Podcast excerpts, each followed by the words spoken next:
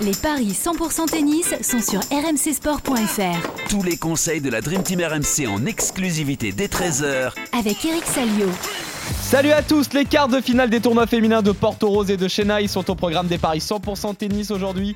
On mise sur les rencontres de Diane Paris, Eugénie Bouchard, Varvara Gracheva et Magdalinette. Notre expert en paris sportif Christophe Paillet est là pour en parler. Salut Christophe.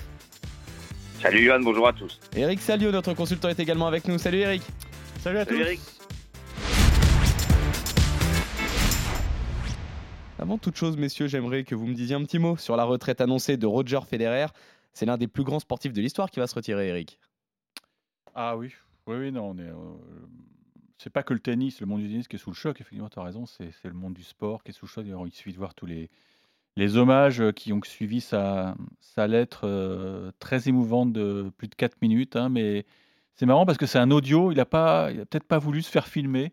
Je pense que je sais pas s'il aurait tenu, euh, parce que c'est un garçon qui est, qui est très sensible. Et, et voilà, donc c'est c'est- c'est un concept original et bah voilà, qui a marqué les esprits. On le reverra plus. si, on le reverra sur un cours dans, dans quelques jours, mais ce sera lors d'une exhibition et au moment où on se parle, c'est même pas sûr qu'il puisse jouer ensemble. Parce que voilà, c'est ça qui, moi, moi, qui me, qui me fait mal au cœur, c'est de savoir que, que ce mec n'aura pas le droit de, de jouer euh, un dernier match officiel, quoi, et, et surtout devant, devant ses- son public à Bâle. Parce que je pense que dans ses rêves les plus fous, il voulait finir Oui. chez lui à Bâle parce qu'il a été ramasseur de balles dans ce tournoi, un tournoi qui, qui était plus important que tout quand, euh, quand il cochait ses rendez-vous de l'année, il y avait les grands chelems et ensuite il mettait Bâle. C'est pour ça que souvent on le voyait pas à Bercy parce que ça lui demandait tellement d'énergie de jouer son tournoi et puis voilà, il, il voulait prendre son temps. Quand il gagnait, il, il- il allait manger la pizza avec les, les ramasseurs de balles. C'était non, c'était c'était génial. Donc une histoire s'arrête et donc on le reverra à la Lever Cup. Et moi, ma petite idée, c'est que ça se finira avec un double aux côtés de Rafa Nadal. Voilà. Ah, ça serait merveilleux. Enfin, je pense que c'est écrit. ouais. Ça serait merveilleux, ça, Christophe. Un double. Rafa Nadal, Roger Federer pour son dernier match. Bien sûr, bien sûr.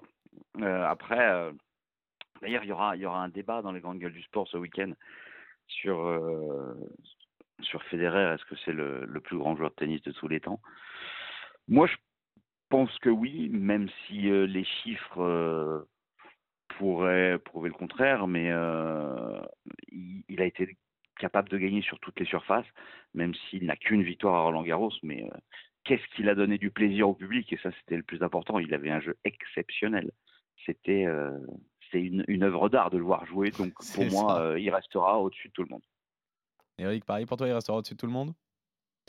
Ouais, c'est pas- on- évidemment, on dit ça parce qu'il s'arrête, mais c'est vrai que. Non mais moi je le disais avant. hein. Ah oui, non, mais tu as raison. Mais... Non, faut pas, faut pas Après s'attarder il y avait que les sur pros les chiffres. Nadal, il y avait les pros. Djokovic, ceux qui regardent que les chiffres, euh, voilà.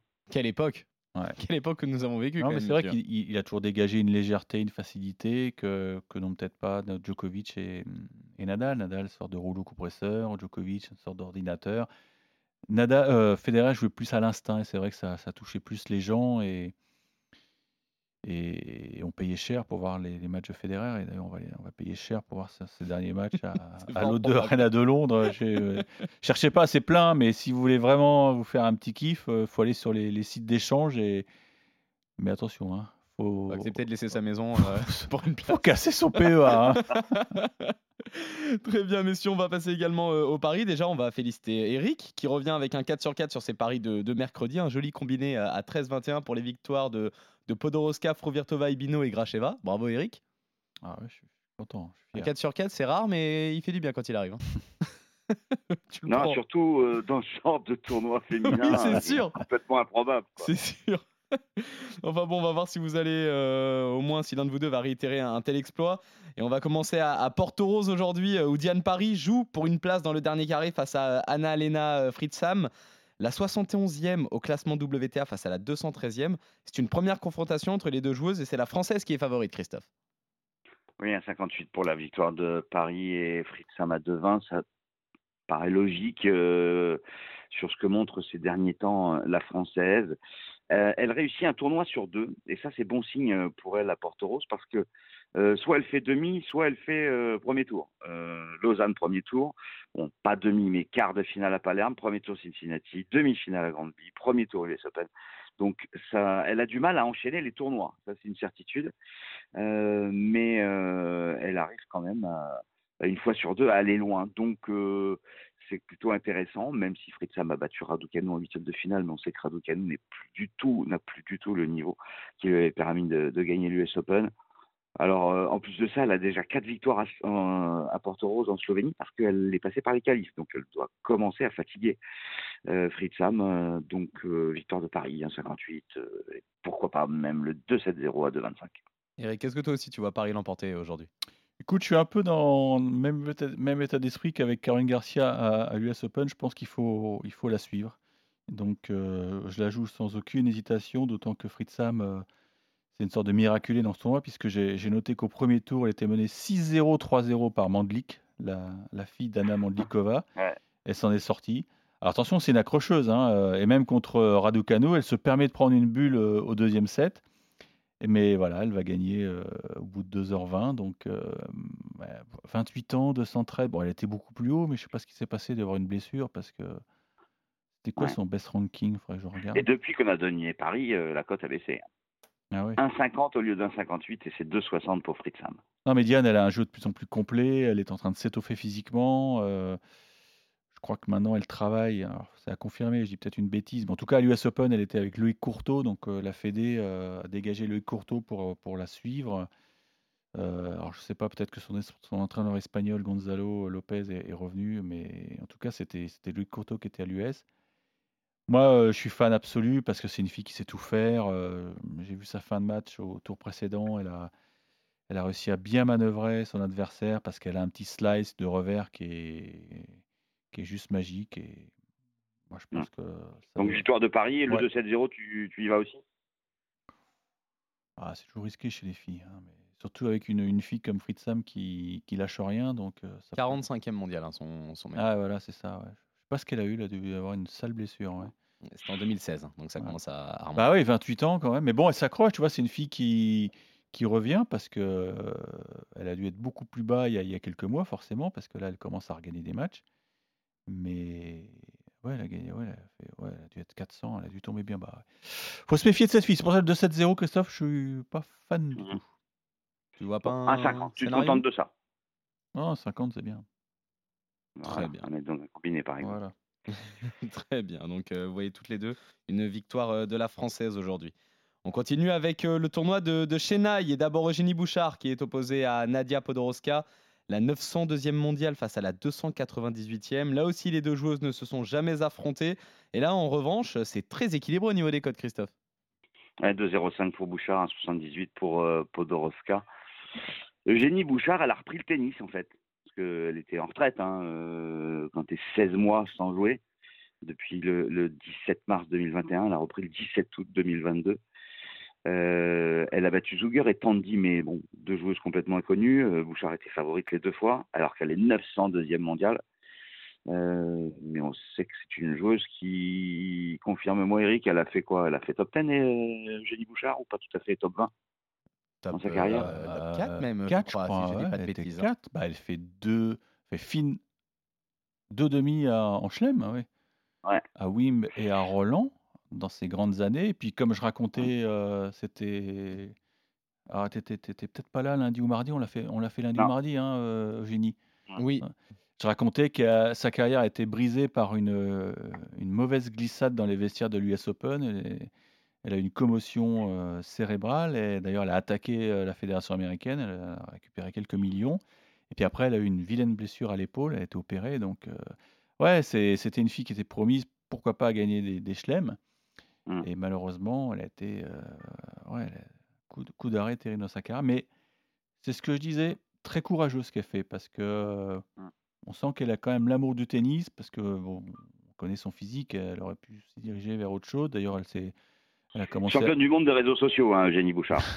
ouais, non, puis en plus, elle a, elle a fait un peu du, du, du, du Elle était consultante euh, pour des chaînes américaines, donc euh, voilà, elle avait plein de voix qui s'ouvraient, mais elle a ça en elle encore Peut-être dans un an ou deux. Euh. Bah écoute, elle a quel âge? Elle a 28 ans, c'est vrai que 28 ans. Ouais. Mmh. Maintenant, comme je le disais, Podoroska, ça revient bien aussi. Elle a été blessée aussi. Ouais. Et moi, je jouerais Podoroska parce que Ouais. j'ai j'ai quand même, enfin, quand t'as pas joué depuis euh, aussi longtemps, même, elle a repris, elle a trois victoires et, et deux défaites là en 2022. Euh, mais bon, c'est compliqué de d'enchaîner les matchs, quoi. À Cercle, en plus, Euh, le niveau s'élève parce que même si Podoroska, Ah oui. euh, bon, elle est, Oui, il faut elle- pas elle est avoir 288, son c'était, une fille qui a, qui fait demi à Roland, À Roland. ah ouais, bon, qui, avait, qui a aussi chuté parce qu'elle a été blessée. Mais sur ce que je vois actuellement, j'ai l'impression que Podoroska, elle joue, ouais, elle joue pas son classement, elle, est- elle joue peut-être top 100, donc euh, ça peut être compliqué. Je dirais Podoroska en 3 parce que Podoroska m'a bien plu en gagnant son match précédent euh, à l'arrache contre une fille comme Tatiana Maria qui est super dure à manœuvrer. Donc je pense que ça lui a donné beaucoup de confiance cette victoire. Je joue Podoroska en 3.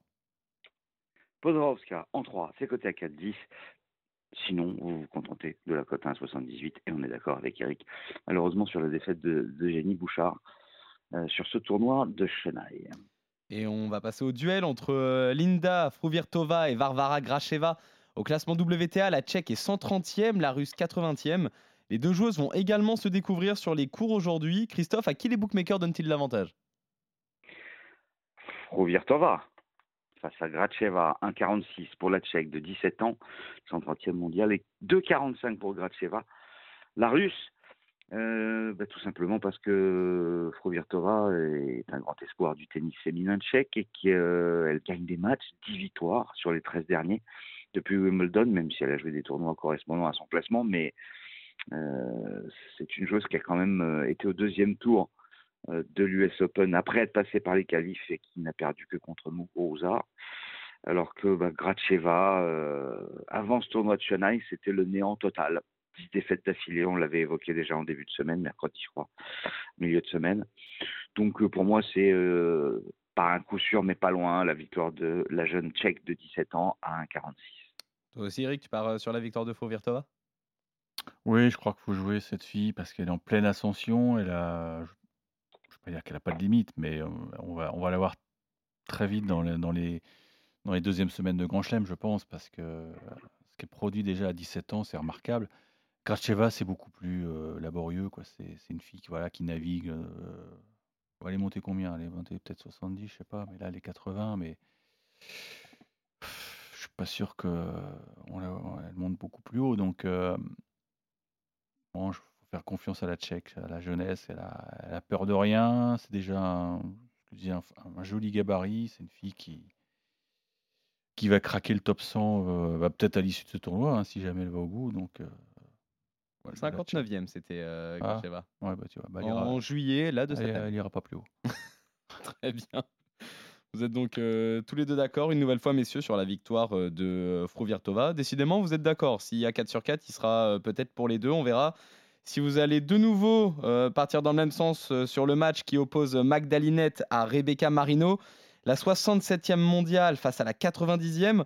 Aujourd'hui, tout le monde se découvre, puisque là aussi, c'est un premier duel entre les deux joueuses. Et c'est la polonaise qui a la faveur des bookmakers, Christophe. Oui, je ne sais pas ce qui s'est passé cette nuit, euh, mais hier soir, Linette était à 1,88, Marino à 1,80. Ce matin, Linette est passé à 1,56 et Marino à 2,45. Ah oui. Je ne sais pas si les bookmakers ont des informations, mais c'est quand même assez rare de voir un tel écart en une nuit sur des codes d'un match de tennis. Euh, sur deux joueuses qui ont le même bilan quasiment depuis Wimbledon. Linette, c'est 11 victoires, 5 défaites. Marino, c'est 10 victoires et 5 défaites. Mais les parcours de Linette sont quand même euh, plus impressionnants, surtout sur des tournois plus importants, euh, avec un petit problème pour elle, tout comme pour son adversaire. c'est le problème du quart de finale. Elle a perdu à Cleveland contre Samsonova, à Prague contre Wang, la polonaise, alors que la canadienne a perdu à Granby contre Kostiuk et à Washington contre euh, Saville. Ça veut dire qu'il y en a une des deux qui va enfin franchir ce, ce plafond de verre, ce, cap des quarts de finale, même si Linette l'a fait une fois hein, sur un tournoi euh, en Pologne où elle perd en finale contre Siniakova. Je joue Linette parce que elle est mieux classée, elle est plus expérimentée, elle a des victoires plus significatives. Au vu des performances, euh, Eric, toi aussi, tu partirais sur Linette? Non, moi je vais jouer Marino parce que je trouve que c'est une belle trajectoire. C'est une fille qui, avait totalement disparu du circuit parce qu'elle a des problèmes de, mental, mentaux plus précisément, euh, petite déprime quoi, petite dépression nerveuse, enfin dépression assez, assez sérieuse et et voilà, on sent qu'elle retrouve le plaisir de de se battre sur un court. Bah, en plus, elle a la chance de regagner des matchs, maintenant elle peut vivre de son métier puisqu'elle est dans le top 100 et bah, c'est un bel exemple, c'est un bel exemple et et je crois à ça, je crois ça parce qu'en plus elle joue très bien sur dur, Moi j'aime bien ce genre de trajectoire et je me dis que ça peut faire la différence, dans un match qui est effectivement très équilibré parce que McDaniel c'est une bonne joueuse mais bon qui une fille qui Mais est-ce qu'il n'y a pas une inquiétude à avoir, je sais pas, un problème physique ou parce que ces codes qui changent à tel point, ça m'étonne moi. C'est vrai que c'est rare. Ouais. Mmh. C'est rare euh, Ça peut changer, mais d'un petit peu. Là, c'est. elle a gagné au tour précédent 7-5, 6-3 donc il y avait pas enfin je sais pas. Mmh. Je sais pas, peut-être que peut-être que tu as raison, peut-être qu'il y a un loup mais elle est en double ou pas? Euh, non, elle joue pas le double donc heu, bon. Je sais pas. Écoute, moi je je vais faire confiance à mon instinct.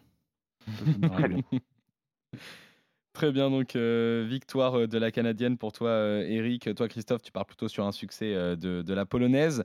Vous êtes en revanche d'accord sur les trois autres matchs de ce podcast. Provirtova qui s'impose face à Gracheva, Podoroska qui bat Eugénie Bouchard et enfin Diane Paris qui s'impose face à Fritz Sam. On revient lundi pour de nouveaux paris 100% tennis sur RMC. Salut Christophe, salut Eric, salut Roger, salut à. Tous.